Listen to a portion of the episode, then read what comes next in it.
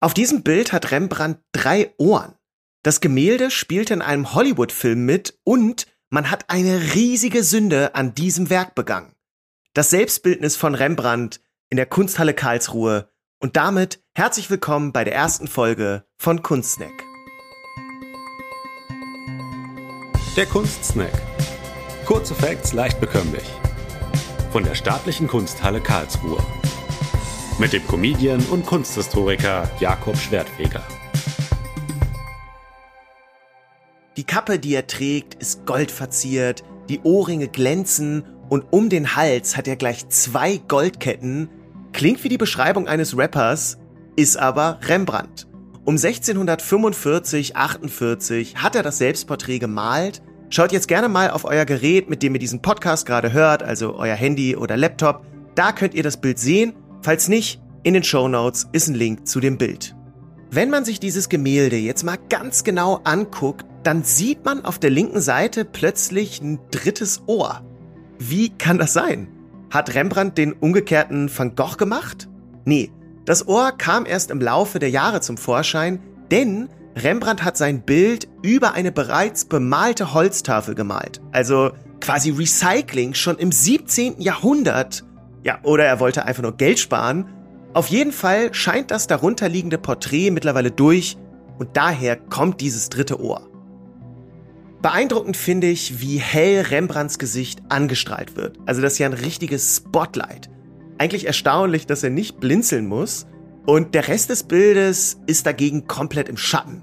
Also die Beleuchtung wirkt ein bisschen wie früher, wenn man sich als Kind im Dunkeln mit einer Taschenlampe angeleuchtet hat, um die anderen zu gruseln und dabei eigentlich selber am meisten Angst hatte. Eine solche Hell-Dunkel-Malerei nennt man übrigens Chiaroscuro falls ihr mal auf Partys angeben wollt. Chiaroscuro klingt irgendwie wie so ein mittelguter Rotwein. Rembrandt ist auf jeden Fall berühmt für diese Malweise. Allerdings war die nicht bei allen beliebt. Ein Kunstkritiker meinte 1718, dass das Gesicht zwar sehr fein gemalt wäre, aber, ich zitiere, der Rest wie mit einem groben Teerpinsel aufgeschmiert. Für alle, die nicht wissen, wie ein Teerpinsel aussieht, das ist ein sehr großer, runder Pinsel, der aussieht wie der Kopf von einer elektrischen Zahnbürste für Elefanten. Also sehr grob. Das war natürlich Absicht von Rembrandt, so zu malen. Denn wenn alles drumherum verschwommen und dunkel gemalt ist, wirkt das Gesicht ja noch intensiver. Das Gemälde hat echt eine crazy Geschichte hinter sich. Heute ist das Bild oval, aber das war nicht immer so.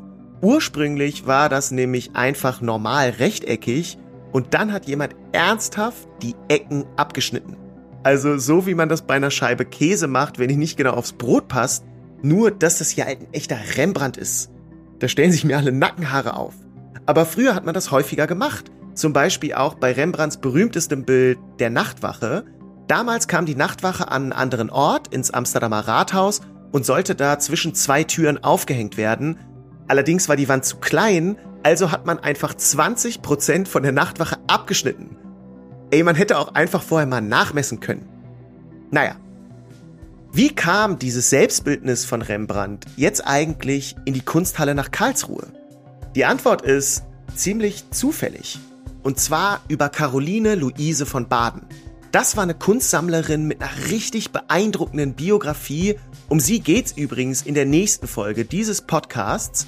Und diese Caroline Luise war schon länger auf der Suche nach einem Rembrandt, wurde bei einer Auktion aber überboten und schließlich fiel ihr dieses Selbstbildnis eher beiläufig in die Hände. Kennen wir ja alle, dass einem Rembrandt zufällig in die Hände fällt. Und dann war das auch noch zu einem sehr günstigen Preis. Dabei war das Bild überhaupt nicht auf ihrer Wunschliste.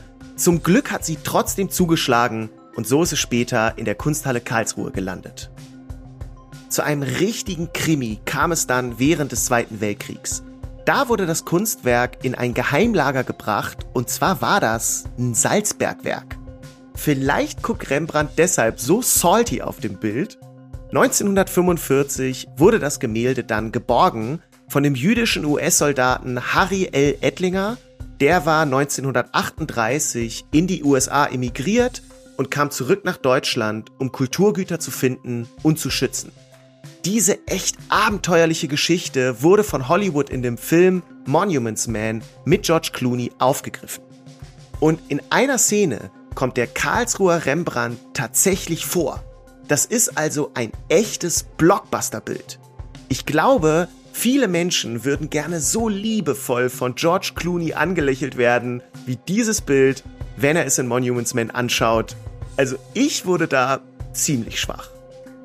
Ihr merkt, dieses Bild hat einiges hinter sich und dank dieser ganzen lückenlosen Geschichte weiß man, der Rembrandt ist ein Original. Und das ist wirklich keine Selbstverständlichkeit. Kaum jemand wird so viel gefälscht wie Rembrandt. Laut der US-Zollbehörde wurden von 1909 bis 1951, also ein bisschen mehr als 40 Jahre, über 9000 Werke von Rembrandt allein in die USA importiert. Das ist deshalb interessant, weil es nur etwa 350 gesicherte Werke von Rembrandt gibt. Aber es wurden doch 9000 importiert. Also offensichtlich stimmt da was nicht. Und deshalb passt auf, falls euch gerade zufällig ein Rembrandt in die Hände gefallen ist und ihr überlegt, den zu kaufen, hm, seid vorsichtig. Das Werk in der Kunsthalle Karlsruhe ist aber definitiv echt und dazu noch ein richtig, richtig gutes Bild von Rembrandt. Auch wenn der Künstler darauf nach 350 Jahren immer noch so traurig guckt wie ich, wenn keine Chips mehr im Haus sind. Aber immerhin gibt's ja jetzt einen anderen Snack, nämlich den Kunstsnack. In diesem Sinne, vielen, vielen Dank fürs Zuhören, egal ob mit zwei oder drei Ohren. Das war der Kunstsnack. Kurze Facts leicht bekömmlich. Mit Jakob Schwertfeger. Eine Produktion der Staatlichen Kunsthalle Karlsruhe. Abonniert unseren Podcast und folgt uns bei Instagram. Habt ihr Themenwünsche? Schreibt uns via Direct Message oder per Mail an digital.kunsthalle-karlsruhe.de.